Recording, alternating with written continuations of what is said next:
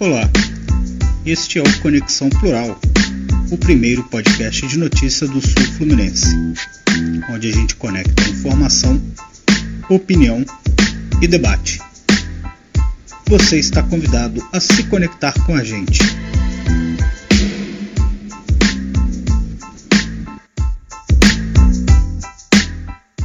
Olá, seja muito bem-vinda, seja muito bem-vindo a mais um episódio do Conexão Plural, o primeiro podcast de notícias do Sul Fluminense. Eu sou o Matheus Guzmão e, novamente, como sempre, estou com o meu amigo e jornalista Renato Natividade. No episódio de hoje, vamos falar da poluição atmosférica em Volta Redonda, que já está deixando todo mundo de cabeça inchada, política, é, dica cultural, esporte, enfim, vamos tocar em muitos assuntos importantes para ajudar todo mundo a digerir a gororoba. Mas antes da gente entrar na pauta do dia, deixa eu dar meu bom momento para o meu amigo. Já pedi para ele dar a dica de como os nossos ouvintes podem nos seguir nas redes sociais. Tudo bem, Renato? Salve, Matheus, salve todo mundo. Prazer inenarrável sempre estar aí na companhia de vocês e na sua companhia, o brilhante jornalista do qual eu sou fã de carteirinha. Lembrando todo mundo de nos seguir nas redes sociais, arroba Conexão Plural no Instagram e também no Facebook e continuar dando aquele moral esperto aí nos agregadores de podcast e também nos, nas plataformas de streaming. Você aí que tem assinatura aí em várias plataformas, vai lá, em todas estamos presentes, é só nos seguir e nos favoritar lá e nos curtir nas redes sociais para a gente conseguir aí alavancar o Conexão Plural para mais pessoas e mais ouvintes. Sempre importante essa parceria de sempre aí com vocês. Certo? Certíssimo. É, é importante você lembrar, né, falar disso para nos ajudar a, a alavancar Conexão Plural, nós somos uma mídia que busca, principalmente, né, até o nome diz isso, a pluralidade de ideias e sair de um espaço comum, né? A gente quer trazer, de fato, os debates, trazer é, pautas que nós julgamos importantes, fazer o nosso comentário a partir do nosso ponto de vista. Então, enfim, né, uma mídia de fato independente, estamos aí na. na é uma forma simplória de ajudar as pessoas a pensar em temas relevantes aí do cotidiano do dia a dia. Exato, e a gente aproveita e pede também para todos os ouvintes, em qualquer dica, qualquer sugestão de pauta, de assunto, de entrevista para a gente fazer, enfim, entra lá no arroba Conexão Plural e nos mande lá no direct, que com certeza nós vamos atender. Tá certo? Isso aí. Temos Renato, muitos assuntos importantes. Vamos lá. Muitos assuntos importantes. Aí eu já te começo fazendo uma pergunta, meu amigo, que é o seguinte: você mora no Aterrado, nas é. proximidades da usina Presidente Vargas é. né, da Companhia Siderúrgica Nacional. Nas últimas semanas, assim como eu, é, você também percebeu um aumento no famigerado pó preto? É, você está sentindo isso aí na pele? Como que está nessa proximidade que você tem aí com a usina, a questão da poluição atmosférica na cidade? Mas eu costumo dizer que se você mora em bairros mais afastados da usina Presidente Vargas e Volta Redonda, você é um privilegiado porque a situação está bem difícil, bem complicada. Já há algumas semanas, te digo que essa, esses últimos aí 30, 40 dias, onde a gente teve um período mais de estiagem mais forte, o pó preto dominou, sem dúvida nenhuma, a, a atmosfera aqui nessa volta redonda quem mora em bairros assim como Aterrado, Conforto, Rústico, é, Jardim Cidade do Aço, Retiro, até Voldac, essas regiões mais próximas da usina Presidente Vargas, está sofrendo e muito com a emissão aí do famigerado pó preto, que tem gerado tanto transtorno e tanta dor de cabeça para os moradores, e, e que é uma situação que não é só questão de, de, de limpeza, né, de sujeira, né? Não é só isso, tem também um impacto muito grande na questão da saúde das pessoas. Mas, de fato, aquilo que é mais visível, né, acaba gerando mais dor de cabeça, sem dúvida nenhuma, para os moradores da cidade de Volta Redonda. E a situação tem se agravado né? Tanto que tem despertado bastante aí a atenção das autoridades. Prefeitura de Volta Redonda fiscalizou, esteve na, na usina, usina Presidente Vargas na última semana, fazendo uma fiscalização em, em relação a essa emissão é, de particulados pela usina Presidente Vargas, pela CSN, né? É, deputados estaduais, né, estão acionando o INEA, exigindo aí o cumprimento de uma fiscalização mais efetiva em relação à usina e em relação à siderúrgica, mas de fato a gente ainda não tem uma sinalização da empresa em relação à melhoria dessa situação, o que é bem crítico né, e complicado. Né? A gente lembra aí que tem um TAC, um termo de ajustamento de conduta, assinado em 2018 com prazo final até 2024, mas, ah, sinceramente, a gente não vê nenhum tipo de movimentação da CSN para tentar cumprir de uma forma antecipada todos os termos que regem esse TAC em relação à emissão de poluentes em Volta Redonda. É isso, Renato. Você citou bem a questão das autoridades também começar é, ficarem preocupadas, né? mas gostaria de fazer alguns adendos é, sobre esse assunto. Você acabou citando é, a relação da Prefeitura de Volta Redonda, que na última quinta-feira fez uma fiscalização lá dentro da usina Presidente Vargas. Só que é o seguinte, né? É uma fiscalização para inglês ver, porque a Prefeitura de Volta Redonda não tem competência para fiscalizar a usina Presidente Vargas. Essa competência é do governo do estado, através do INEA, que é o Instituto Estadual do Ambiente, e através da Secretaria Estadual do Ambiente. São elas, esses órgãos, que emitem, por exemplo, a licença de operação da usina, né, da, da usina. Então, é a competência para a, a, a fiscalização, portanto, é dos órgãos, são dos órgãos estaduais. A competência é do órgão estadual. Mas é, acho importante a medida da prefeitura ter ido, né? Foi lá o Miguel Arcanjo, que é o secretário municipal de meio ambiente, foram o subsecretário também é, da SMMA, mas voltaram sempre, sem qualquer tipo de informação é, relevante, né? Constataram que precisa ser feito manutenções, pois o acúmulo de partículas no chão nas estruturas está muito alto, quando venta a situação climática adversa como é chamada inversão térmica, a situação fica muito ruim, disse o Miguel Arcanjo. Mas, sim, medidas eficazes você não tem. Houve, né, que uma divulgação por parte da prefeitura, por exemplo, dessa fiscalização, que botou, né, que até uma, como uma fala do prefeito, parece até uma defesa da empresa, né? né? sabe que é, já foram comprados 240 milhões em equipamentos para modernizar e melhorar a produção principalmente na questão ambiental. Mas a cidade não sente isso, pelo contrário. Não sente, não é nada perceptível. Exato. Você citou essa relação aí, que você que mora perto, eu moro né, relativamente perto também, eu moro na colina, mas é no alto do morro. E, cara, aumentou demais a quantidade. Cara, né? demais. E assim, no, é, no aterrado ainda tem um agravante, né? Que uh, o aterrado está passando por, a, por uma obra aí do governo do estado em relação à troca de, de calçadas né? E aí, junto ao pó preto da CCN com o pó da obra, uh, você imagina a situação como não deve estar, como não está para os moradores e comerciantes do aterrado. Está bem complicado. É, o pó, se você olhar, se você limpar a casa de manhã, à tarde já tem né, uma crosta de pó preto da CCN já é. no mesmo local. É, é, assim, é muito gritante a, o quão o quão crítico está a questão da emissão do pó preto pela CSN.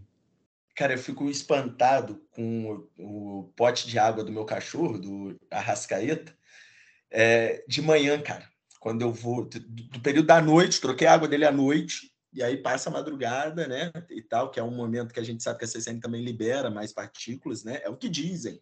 Não me processem, não. E aí, assim, você vê que a quantidade de pó preto que, que foi gerado e que foi solto, né? Enfim, é, você falou das autoridades, Renato, eu gosto de, quero fazer uma crítica que é a seguinte: agora, com as reclamações da população, muitos apareceram para tomar medidas, uhum. né? Para querer mostrar que está atento. mas acho que essas fiscalizações precisam ser feitas, inclusive, no período de chuva, no verão, né? Que está chovendo, a percepção Exatamente. é menor. Chega agora no período de estiagem, a cidade, mas, mas a, a, a prevenção tem que ser anterior. E outra, Instituto Estadual do Ambiente em Volta Redonda, a superintendência aqui regional foi usada para fazer política. Uhum. Né? A pedido do União Brasil, do prefeito Vaguinho de Belfor Roxo, foi nomeado aqui o ex-vereador Washington Granato. Tá? Ele sentou na cadeira, ficou na cadeira menos de um ano. Se não me fala a memória, cerca de seis meses. Inclusive, já até saiu, se não me engano, né? E aí, ele saiu por uma briga política do, do Vaguinho com, com o governador, enfim. Ele foi exonerado do cargo. E a gente não tem ideia nem de quem está aqui. Isso que eu ia te fazer uma pergunta. Eu ia justamente perguntar isso. Quem assumiu no lugar do Granado? Eu juro que eu não faço ideia. Eu vou, eu vou achar o nome. E aí o que eu achei assim mas... absurdo, até certo ponto engraçado, não sei se você é, se você viu na semana retrasada, se não me engano, a TV Rio a TV Rio Sul chegou a fazer uma matéria sobre a questão do pó preto e pediu uma resposta do INEA. E a resposta do INEA foi simplesmente que eles vão é, verificar como está a condição do ar em volta redonda. Pô, isso já, os caras já têm que fazer isso de forma rotineira, todo dia ele já tem que ter esse monitoramento. E aí a resposta uhum. também, o complemento da resposta foi que em Volta Redonda existem oito, se não me engano, oito ou nove estações de monitoramento da qualidade do ar, e todas as estações são controladas pela própria CSN. É, o que é ridículo, ridículo. Pô, não dá, não dá. Assim, e aí eu, eu entrei aqui para ver quem tinha sido nomeado no lugar do Granato, não sei é, realmente. Na reportagem que eu, eu, até fiz a respeito da exoneração, saiu só a exoneração, não havia saído ainda a nomeação do substituto, né? Então deve ser alguém interino que está lá no, no, lugar. O que é ruim. Eu sou favorável, Renato, inclusive, para que a superintendência do INE seja alguém daqui da região seja ah, alguém conhecido, dúvida, né? para que tenha, obviamente, uma, uma fiscalização por parte da sociedade civil, organizada ou não, para que as medidas sejam de fato tomadas, né? Você citou, Renato, a questão, por exemplo. Durante uma, assim, nota... Só um adendo, né? Durante muito tempo a gente teve aí na, na, no INEA, em Volta Redonda, o Sérgio Alves, que é um talvez um dos caras mais atuantes em termos de, de de atuação ambiental, né? Ele é consultor ambiental, inclusive, ele teve, né? Tem uma, um, um currículo bastante é, extenso em relação à atuação no, em órgãos ambientais e foi, talvez foi, foi quando o, a CCN assinou o primeiro TAC, era quando, justamente quando o Sérgio Alves uhum. era o coordenador do INEA na, na região. Né? Na época o INEA ainda era lá debaixo daquela ponte lá da, que liga ali a, a ponte, o elevado Castelo Branco, né, na divisa ali com Barra Mansa. E, e depois, quando ele saiu, parece que assim o, o TAC anterior, né, simplesmente desapareceu até surgiu um novo TAC aí em 2018.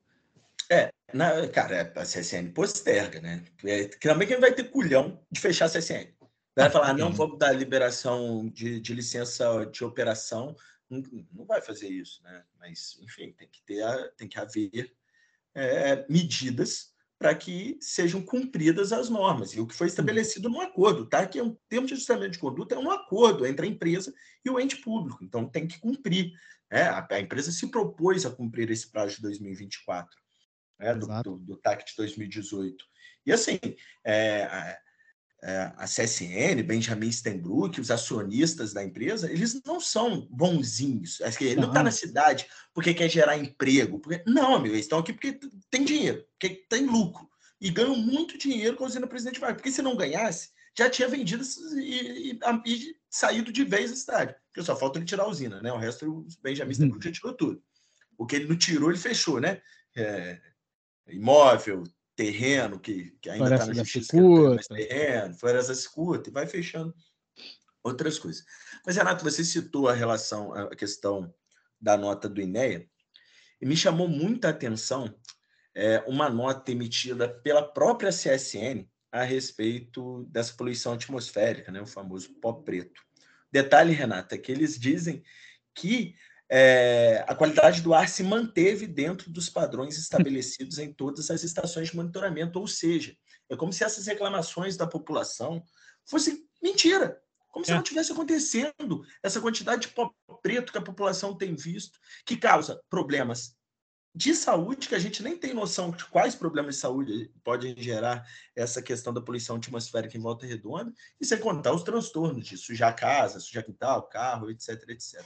A CSN Siderurgia informou que está investindo intensivamente em equipamentos dotados das mais modernas tecnologias do mundo para controle e mitigação de emissões atmosféricas em conformidade com a sua meta de reduzir as emissões de material particulado.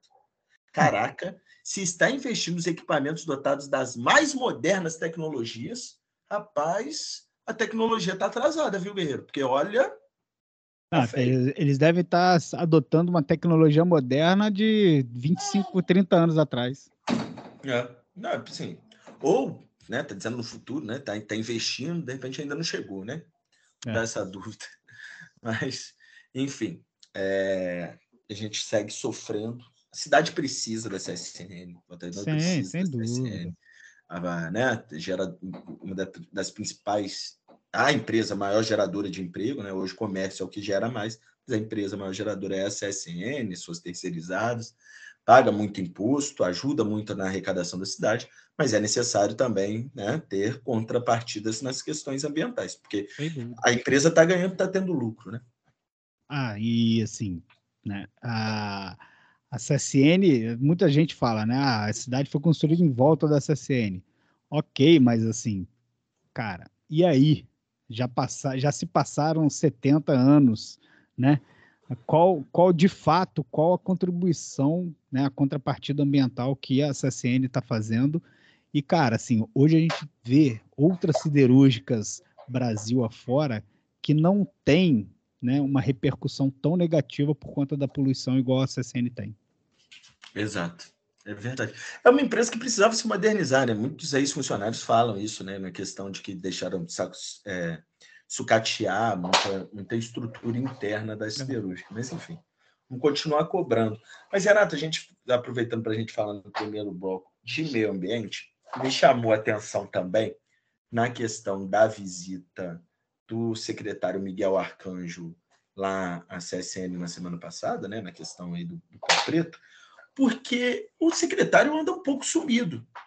E a gente viu no antigo governo é, principalmente na atuação do ex-secretário é, é Maurício. Maurício Ruiz, a questão, por exemplo, de plantação de árvore, uhum. de resgatar é, para o meio ambiente a questão da poda de árvore, para que a poda de árvore seja feita de uma forma correta, para que não mate a árvore, que ela continue crescendo. A criação, por exemplo, de reservas ambientais, enfim. E eu não sei se você está percebendo, eu não vejo nada, em nenhum sentido, na cidade, é, nessa questão ambiental do município, de ter espaços de convivência verde, de aumentar o número de, de árvores, enfim. Eu tô maluco ou você também vê dessa forma? Não, cara, eu assim, eu acho que assim houve um Volta Redonda deu passos atrás em relação à atuação no meio ambiente, a atuação ambiental por, nesse novo governo, né? Nesse novo governo Neto.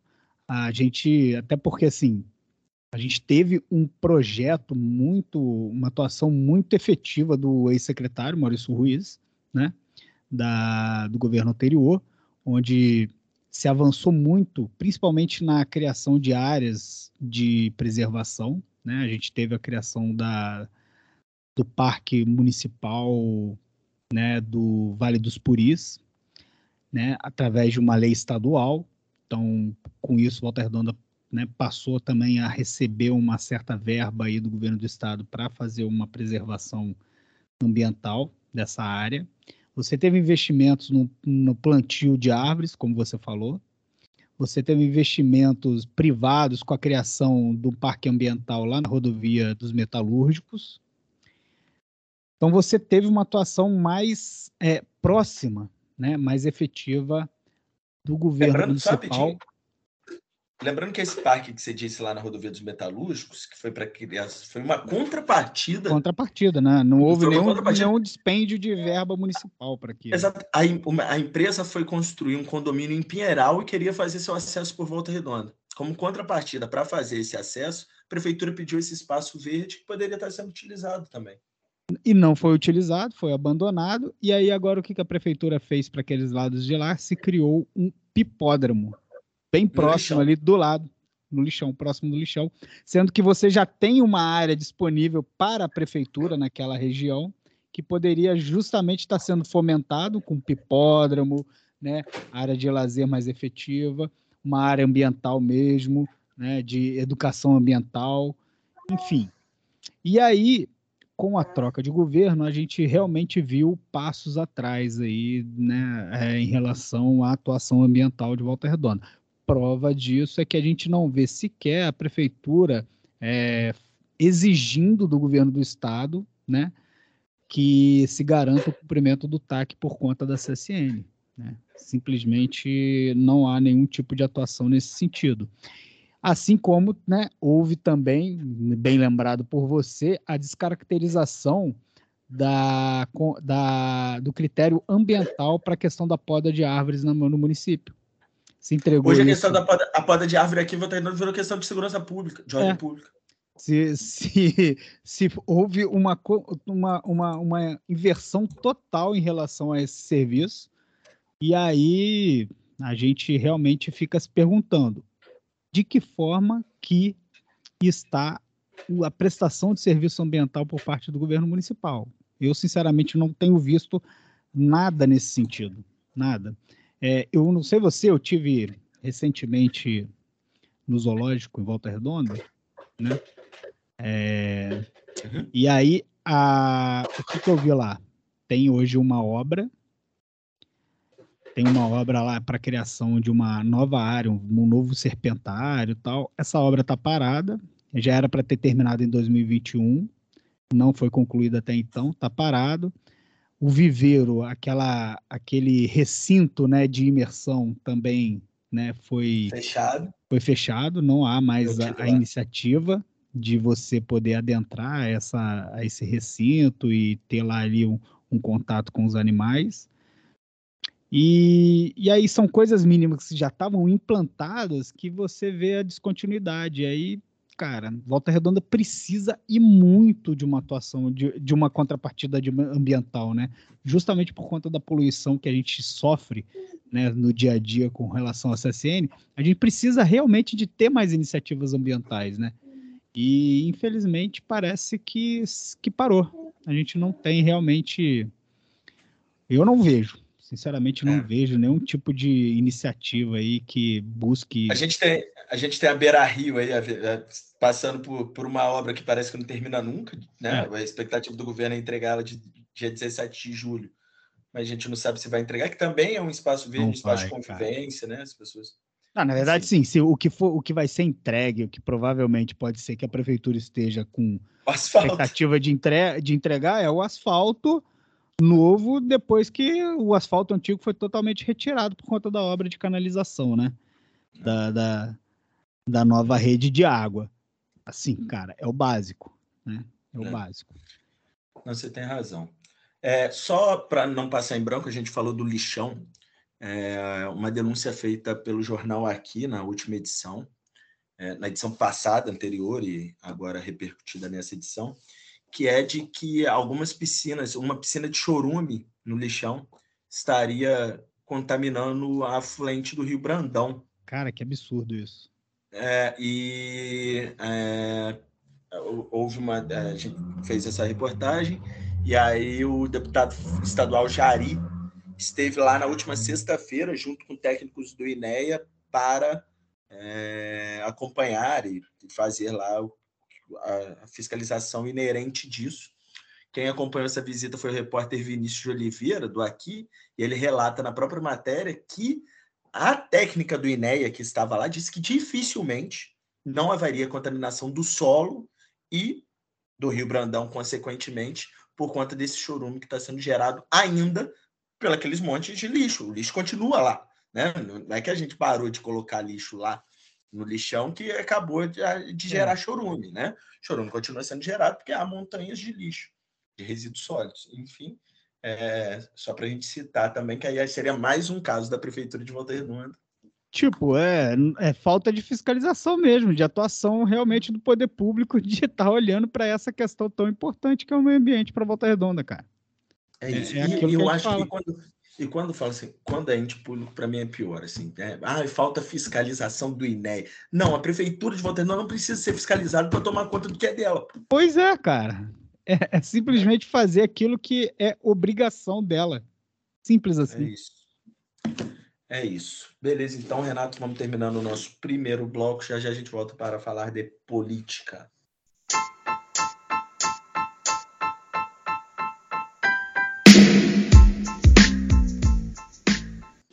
Voltando então, Renato, para o nosso segundo bloco, deixa eu te fazer uma pergunta. Você acha que outubro de 2024 está muito longe? Cara, tá logo ali. Tá? As coisas estão passando tão rápido. Não sei se você também está com essa sensação de tanta coisa, de, de que o tempo, assim, falta tempo, às vezes, muitas vezes, para muita coisa, né? E quando você pisca o olho, passou. Então, 2024 é ali, logo ali, amanhã, podemos dizer. Exato. E por, diante disso, a política se movimenta para as eleições municipais, porque no ano que vem tem eleição para vereador e para prefeito. A gente vem citando aqui, é, principalmente a eleição para prefeito de Volta Redonda. A gente tem a questão que o prefeito Neto disse que será candidato à reeleição, a gente já trouxe isso aqui. É, falta escolher o vice, né? Vamos ver, provavelmente não será o Sebastião Faria a continuar como vice, mas as peças de oposição também começam a se movimentar, é. né?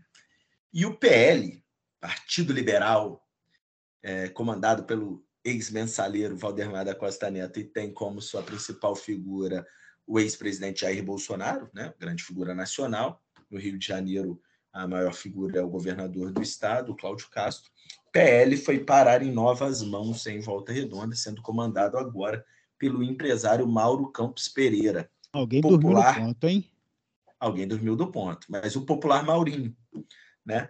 É, Maurinho é um empresário da cidade, é, do grupo Aceplan, constrói principalmente prédios, digamos, populares na cidade. É, tem dinheiro para cacete, muita grana, muita grana. É um bolsonarista de carteirinha, participava das manifestações lá em frente da AMAN, pedindo intervenção, enfim. Mas ele está aí assumindo como a presidência do partido e como é, pré-candidato a prefeito. Exato. A intenção do partido é que ele seja candidato a prefeito. Ele chega à legenda pelas mãos, principalmente, do deputado Anderson Moraes e do senador Carlos Portillo. É... E chega para ser candidato. Não é a primeira vez que o Mauro se lança pré-candidato a prefeito, né? Isso já é. aconteceu é. outras vezes. E ele acabou não indo para a urna, no meio do caminho, desistindo de ser candidato. Mas agora dizem e Algo quer realmente me diz que dessa vez vai. Algo me que diz ele que quer, dessa vez vai. Principalmente apostando nessa questão do conservadorismo, né? De, de ser um bolsonarista raiz.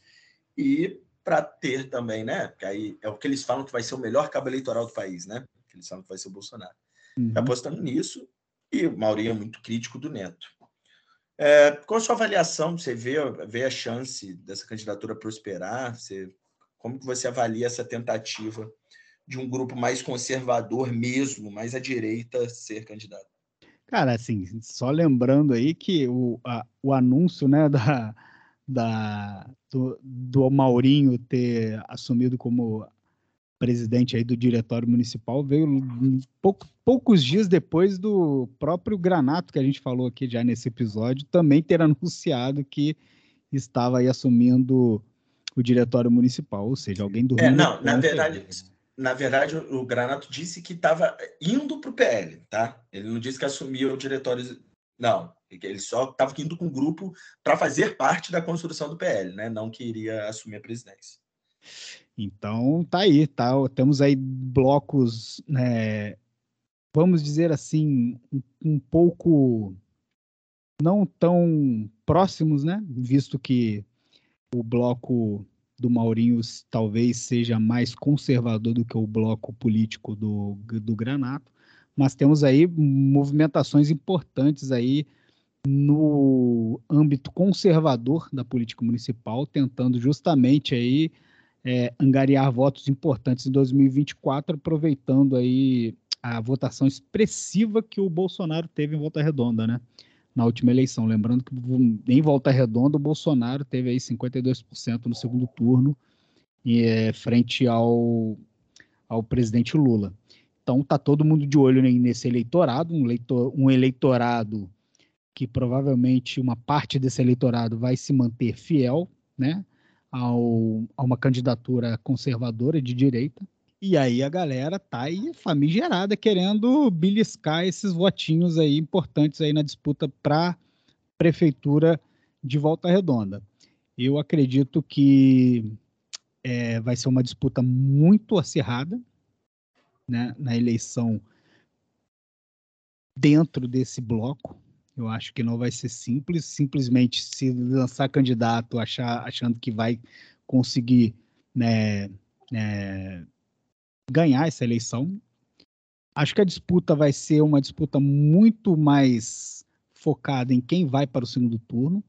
Eu acredito muito que o atual prefeito ele, né, por conta da sua trajetória, da sua história, eu acho que ele vai conseguir mais uma vez ir para o segundo turno. E aí a disputa vai ser muito dura para ver quem vai disputar o segundo turno com o Neto. Né? Eu tenho é... minhas dúvidas se vai ter segundo turno. Eu acho que vai ter, cara. Eu acho que eu acho que dificilmente a gente vai conseguir né, é, ter nessa próxima eleição uma decisão de primeiro turno, porque você tem um, querendo ou não, você tem um, um candidato né, na reeleição, na cadeira, que ele vai ter uma certa rejeição por conta do, do próprio mandato, né? A gente sabe que toda toda cadeira tem uma certa rejeição, né? E a vitória dele no primeiro turno na última eleição já foi muito, né, próxima do, do limite, vamos dizer assim. Então eu acredito que a gente vai ter uma, um segundo turno na próxima eleição e aí vai ser uma disputa ferrada aí para ver quem vai para o segundo turno. Eu acho que assim, é, essa galera da direita aí tá tá tirando querendo ter essa chance. Talvez seja um caminho, vamos ver. Deixa eu só fazer, antes de entrar nessa questão de, de quantos candidatos, só fazer um adendo, você que citou aí a questão do Granato, quando ele disse que estava indo para a legenda, né, ele disse também que um dos seus objetivos seria ajudar a construir o PL regionalmente escolhendo candidaturas e tal, e que ele teria sido levado para o partido através do presidente da legenda, o Altineu Cortes. Tudo bem? Passaram alguns dias, né? Saiu essa informação que o Maurinho tinha assumido a presidência do PL, e houve uma confusão. Foi o seguinte: a notícia pegou de surpresa o grupo político do Granato e o próprio ex-vereador. Sem dúvida. E aí, dúvida. e aí, na postagem que, que até nós fizemos no aqui a respeito da ida do Maurinho, entrou uma turma defensora do Granado, funcionários dele, né? uhum. um, um, um, advogado e um arquiteto. Entraram lá na postagem falando o seguinte: não, o Granato está indo. Desculpa. O Granato está indo para a legenda para somar e para ajudar a montar partidos em toda a região, de Angra dos Reis a Três Rios, era alguma coisa assim que um o Maurinho entrou e comentou. Quem vai fazer essa construção é o deputado Anderson Moraes e o senador Carlos Burtinho. Ou seja, amigo, não é você que manda. É. Quem manda aqui é outro patamar. Enfim, só para fazer esse adendo. Você estava citando aí também, Renato, a questão de que você acha que teremos um segundo turno.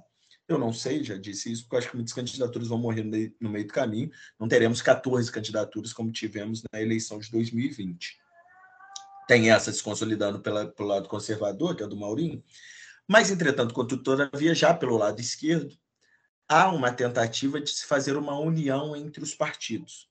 Quais seriam esses partidos? PT, PCdoB, PSOL, PV, PSB e PDT. É, ainda não há um consenso se isso irá acontecer ou não, mas a tentativa é que esse grupo se une e tenha uma candidatura única. Um problema em relação a isso: quem vai ser o candidato? É. Porque o mais expressivo político desse campo de centro-esquerda, em Volta Redonda hoje, é o deputado estadual Jari, uhum. que já disse que agora não quer ser candidato a prefeito, que espera consolidar o seu trabalho como deputado estadual, vir para uma reeleição e depois construir esse caminho para disputar. Né? Até porque em 2028 me parece ser uma eleição mais fácil de ganhar do que em 2024. Verdade. Mas é, o Jair não, né, não, não, nesse momento não, não, não coloca como candidato. E aí você tem um vácuo político de lideranças expressivas da esquerda na cidade. Né? Você não, não total, tem, você não consegue pensar em quem poderia ser. A Cida, de novo, Cida Diogo, ex-vice-prefeita, ex-deputada, hum, é. como PT. A professora Juliana Carvalho, que me parece um quadro muito legal do pessoal. A Juliana, para mim, tinha que ser candidata, por exemplo. Pô, desculpa, não estou querendo indicar a vida de ninguém. Tá? Uhum. É, uma opinião. é porque parece arrogante, né? Parece não, é arrogante. Mas enfim. A, a, Juliana, no meu ver, ela tinha que ser candidata vereadora. Talvez numa chapa montada pelo Sim. pessoal com chance de eleger um, de repente elegia ela, elegia outra pessoa. Até para realmente ter uma ocupação de espaço da, de uma esquerda na Câmara é, Municipal. Né? Que hoje, teoricamente, só está ali sendo preenchido pelo Raoni, né? Então, pelo Porque menos para você equilibrar forças, seja... né? Porque por mais que o Valmir Vitor seja um, um, político do PT, ele não, não tem, não, não faz defesas de pautas da esquerda, tá? É, ele sim. Não, não, não faz. O, o Raoni, sim. Então, mas você tinha que fortalecer isso. Então, então, acredito também que deveria focar muito em construir nominatas e eleger vereadores. Tem que ocupar espaço. E o partido que conseguir montar uma boa, uma nominatinha agora de 22 candidatos vai conseguir eleger. Então, tipo, pode ser que o PT eleja alguém ou faça até dois. O pessoal pode fazer, o PSB.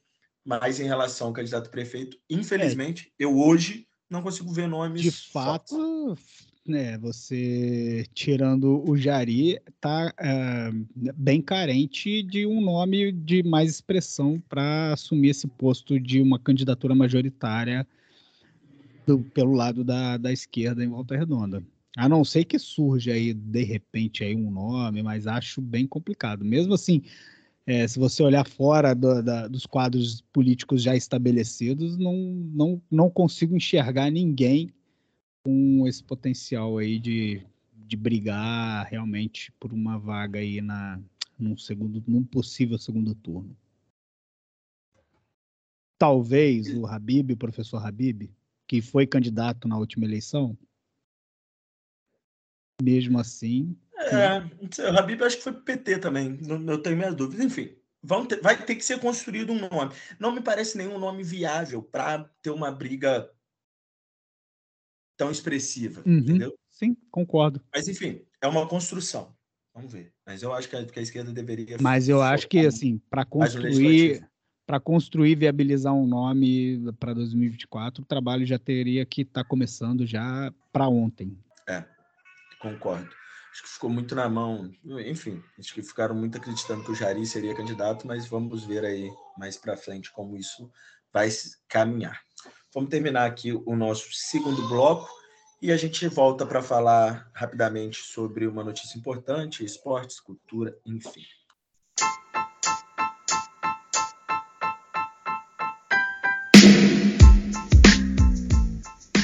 Voltando com o terceiro bloco do Conexão Plural, Renato, você tem uma notícia importante acerca de um problema que a gente cita e citou aqui desde o nosso primeiro episódio, que é a rodovia do contorno.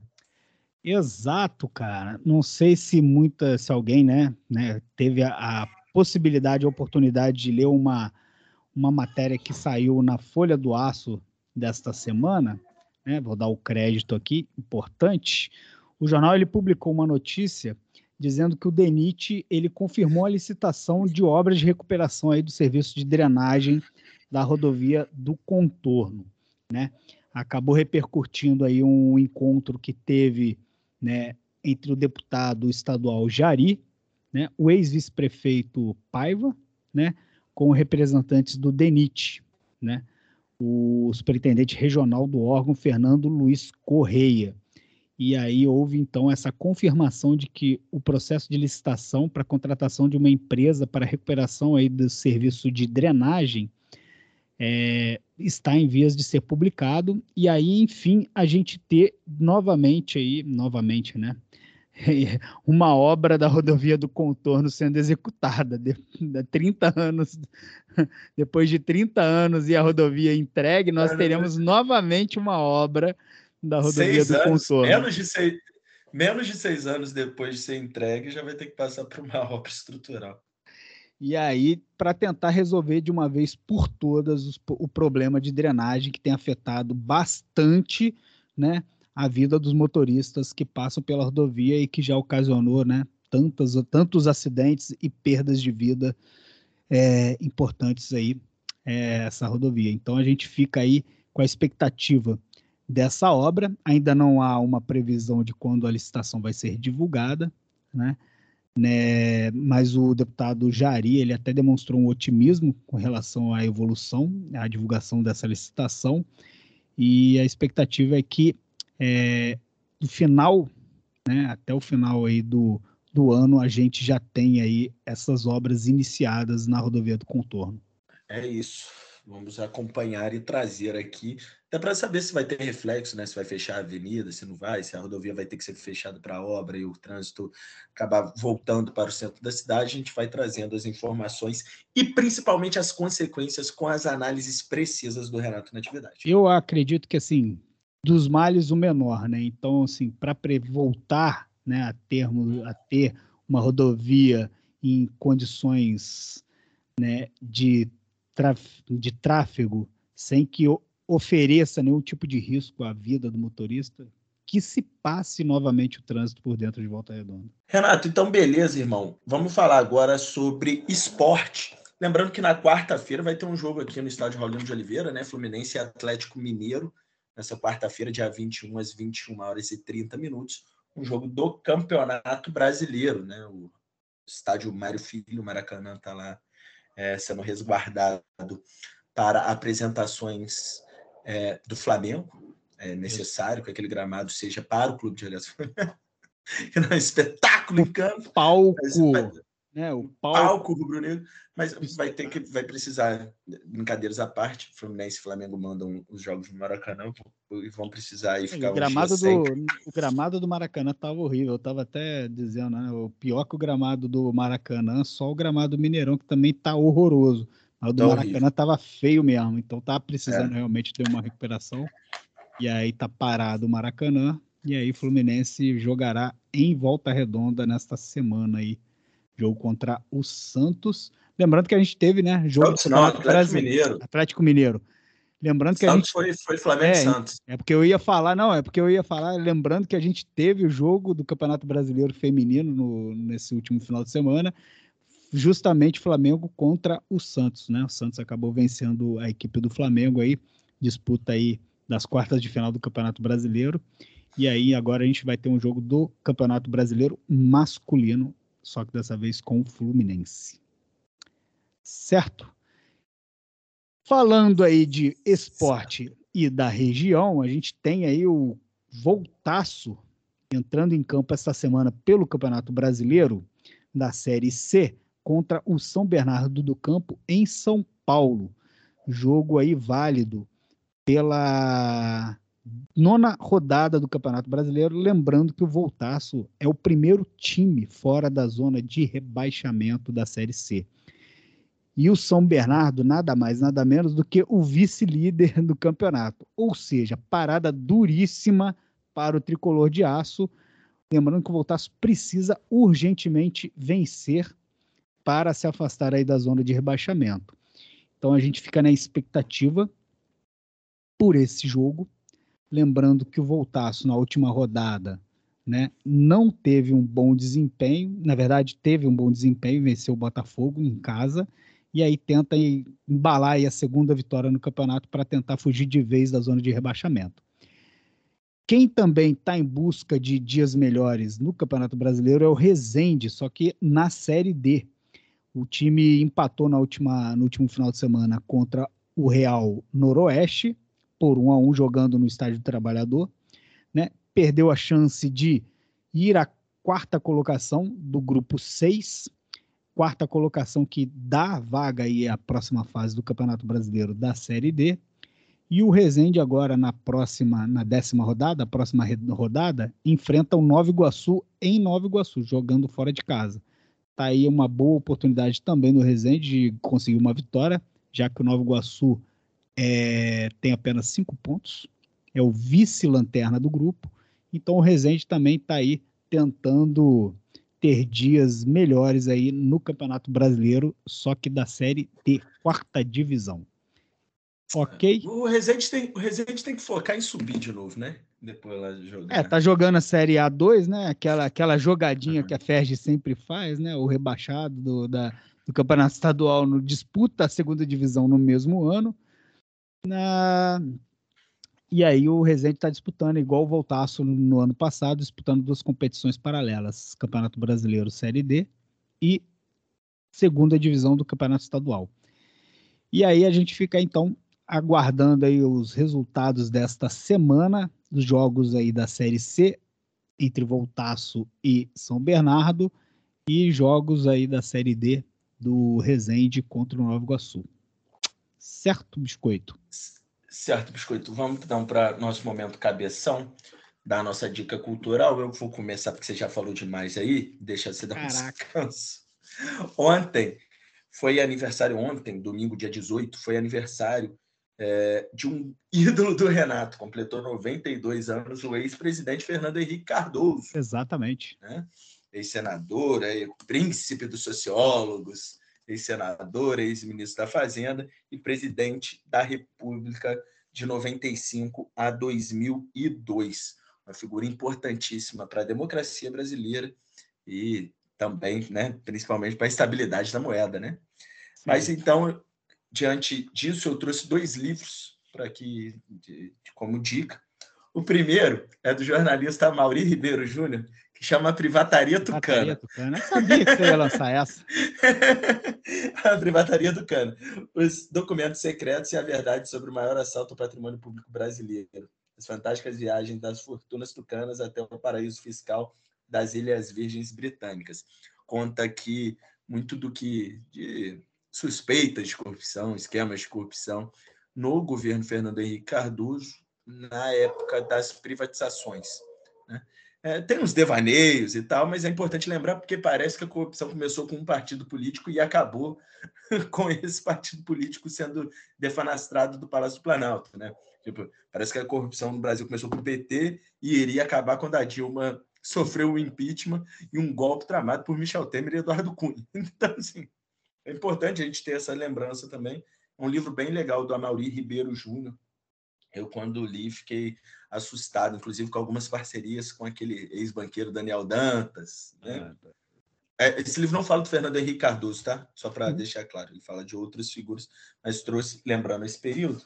E um outro, já mais favorável, digamos assim, que chama Saga Brasileira, a longa luta de um povo por sua moeda, da jornalista Miriam Leitão. Ela conta a história da criação do Plano Real, que foi gestado pelo Fernando Henrique Cardoso, que foi nomeado ministro da Fazenda pelo então presidente Tamar Franco, e Fernando Henrique Cardoso montou uma equipe de economistas extremamente competentes que conseguiram dar um jeito Ciro na, Gomes, fase Pedro Malan, Fraga, é, é Pedro Malan, Edmar Baixa, é, André Lara Rezende, enfim, uma turma excepcional que criou o Plano Real tendo como seu comandante um cara que não sabia de economia, né? Que era o Fernando Henrique Cardoso, que era um sociólogo. Exato. Mas coube ao Fernando Henrique Cardoso um grande, um papel de técnico, né? Gerir ali os craques e a coragem de tirar um plano do papel. Então, muito legal esse livro, quanto bastidores de como o Fernando Henrique foi nomeado, que ele estava em uma viagem como senador em Nova York, e aí o Itamar Franco liga para ele, ministro, preciso de você, já chamando ele de ministro. Enfim, era uma época que o Brasil vivia hiperinflação, né? E foi o plano final... econômico que vingou, né? Porque antes dele, é. antes do real, a gente teve, né? A gente teve alguns planos econômicos. Cruzeiro, cruzado, cruzeiro, cruz... cruzeiro novo, cruzado novo, cruzado. cruzado, cruzeiro real, até realmente fixar o real e se tornar a moeda é. que a gente tem é. até hoje e e realmente ajudou a tirar o Brasil um pouco do buraco financeiro e econômico que a gente vivia. É, esse livro é de 2011. Aí, tá aí então. Boas dicas. Não, vale a pena. Até o Privataria. Saga é brasileira é e Privataria do Campo. Não, é importante conhecer a história conhecer a história do, do, nosso país. Sempre importante. Tá? Até e... porque, se a gente não conhecer a nossa história, a gente vai repetir no futuro o passado. Verdade. E a gente viu o que, que deu de muita gente não conhecer que foi uma ditadura militar brasileira, um monte de idiota para em frente a quartel para pedir intervenção dos milicos no poder, né? Exatamente. E como a gente deve sempre conhecer cada vez mais a história do nosso país, a minha dica cultural vai para o documentário que está no ar no Globoplay, Vale dos Isolados, um documentário aí sobre o Bruno e Dom, que foram as figuras emblemáticas. O indigenista Bruno Pereira e o jornalista Tom Phillips. Tom Phillips. As duas figuras emblemáticas aí na luta pela preservação da floresta amazônica e do, da preservação da, dos povos originários que habitam a nossa floresta amazônica. É, completou um ano do assassinato absurdo de Bruno Pereira e Dom Phillips, e com isso teve o lançamento quase que instantâneo desse documentário que está disponível, né? Estreou no último dia 2 de junho, disponível na Globoplay. É um trabalho fruto de um consórcio de 16 veículos de imprensa do mundo todo, né? É, os jornalistas ouviram aí lideranças indígenas, amigos do Bruno, de Dom, autoridades e, inclusive, né, até mesmo pescadores ilegais aí que atuam na uhum. floresta amazônica. Então, está disponível para a gente conhecer mais sobre o que de fato aconteceu, né, o que culminou com esse assassinato de Bruno e Dom, e, e de, que, de que forma né, o Brasil ele trata a questão dos povos originários e a preservação da floresta amazônica, tão importante aí, não só para o país, mas também para o continente como um todo, e né, até mesmo o planeta Terra, porque é uma é um bioma que ajuda a regular principalmente a temperatura do nosso querido, amado planeta Terra. Então, é importante para conhecer a história do nosso país, assistir Vale dos Isolados, que está disponível aí no Globoplay, tá? Cara, Glo... Não, vou assistir, mas é só para a Globoplay tem vários documentários assim, né? muito bem, muitos documentários, parece uma reportagem mais longa. É importante, tem, importante até destacar tem, tem bem né, legais. que esse esse documentário tem aí a direção da Sônia Bride, uma dispensa dispensa qualquer tipo de é outro patamar de jornalista, né? É, é outro patamar de jornalista, principalmente na causa ambiental, né? Alguém Sim. que conhece muito, gosta do tema, né? Sônia Bride, putz, fantástico, fantástico, fantástico. Então aí vale muito a pena. E aí, paralelo a isso, minha, uma outra, uma segunda dica aqui, ainda sobre essa questão de conhecer a história do país e principalmente a questão do meio ambiente que envolve o nosso querido Brasil minha segunda dica vai para o livro Selva, Madeireiros, Garimpeiros e Corruptos na Amazônia Sem Lei, do delegado da Polícia Federal Alexandre Saraiva, que a gente entrevistou aqui. É. Teve a honra de é conversar. É bom lembrar que a gente entrevistou o homem. Entendeu? Então, um livro que é essencial para conhecer também de fato como que atuam, a, como que atua a bandidagem na exploração de madeira ilegal na Amazônia, né, o garimpo ilegal na Amazônia e de que forma né, que o governo passado atuou para desmobilizar toda a atuação dos órgãos de fiscalizadores para cima desses vagabundos que detonam a nossa floresta amazônica. Perfeito. Então a dica aí, livro Selva, Madeireiros, Garimpeiros e Corruptos na Amazônia Sem Lei, do delegado da Polícia Federal, Alexandre Saraiva. Uma grande figura, o Alexandre Saraiva, e parabéns por você ter dado nome aos nomes corretos das coisas que você acabou de citar. É isso. As coisas têm nome e os nomes precisam ser ditos. É isso aí. Vagabundo. É, tem que, tem que ah, infelizmente tem aquilo, né? Ah, não pode adjetivar. Às vezes, às vezes você tem que falar mesmo. Que, que, é bandido. Que, é, o, cara que, é. o cara que faz exploração de madeira ilegal, que faz garimpo ilegal, que destrói, destrói a floresta, é desmata. é vagabundo, desmata. Cara, é bandido aí, e vagabundo. Deixa eu te dar um exemplo. Uma coisa que me irrita muito, é, agora que o governo Lula teve algumas derrotas no Congresso, aí teve uma em derrota do governo, Câmara desidrata Ministério do Meio Ambiente. Em derrota do governo, é, marco temporal é revogado pela Amigo, não é derrota do governo, não é derrota do país. Do país, da população, do Brasil. Exato. Então, tipo assim, aí colocam como se fosse apenas uma briga política que não é. As coisas têm consequência. É. E a gente vai ver, né, mais para frente. É, isso, é isso, Os frutos vão ser colhidos. Infelizmente, estão plantando né, árvores cuja, cuja fruta, cujos frutos não são tão doces assim. É isso. Então, é, falando em fruto bom, esse país produziu um dos maiores artistas do mundo, que completa hoje, nessa segunda-feira, dia 19, 79 anos, que é o Francisco Buarque de Holanda, o Chico Buarque, maior de todos. Sou um fã incondicional de Chico Buarque. E diante disso, tomei a liberdade de escolher a música que encerra o nosso programa de hoje. Você tem bom e... gosto, confio nele. e aí eu escolhi o Que Tá um Samba, que é uma música mais recente, é, escrita e produzida pelo Chico, e que uma parte da música ele fala que depois de uma dor filha da puta, que tal puxar um samba, que tal?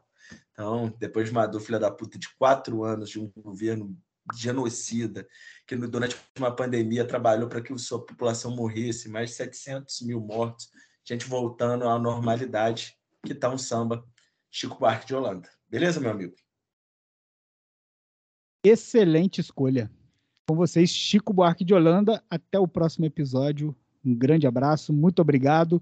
Continuem nos seguindo nas redes sociais, arroba Conexão Plural, e continuem dando aquele moral pra gente nas plataformas de streaming e nos agregadores de podcast.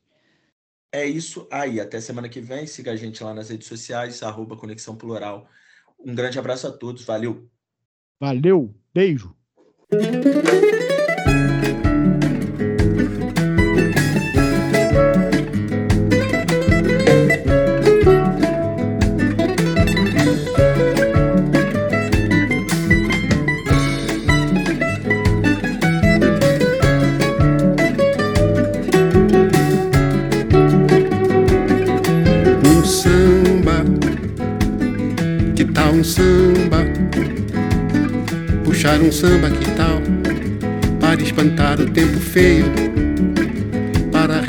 O estrago. Que tal um trago, um desafogo, um devaneio? Um samba pra alegrar o dia, pra zerar o jogo. Coração pegando fogo e cabeça fria. Um samba com categoria, com calma. Cair no mar, lavar a alma. Tomar um banho de sal grosso, que tal? sair do fundo do poço, andar de boa, ver um batuque lá no cais do Valongo, dançar o jongo lá na Pedra do Sal, entrar na roda da Gamboa, fazer um gol de bicicleta, dar de goleada, deitar na cama da amada e despertar a poeta, achar a rima que completa o estribilho, fazer um filho, que tal? Pra ver crescer, criar um filho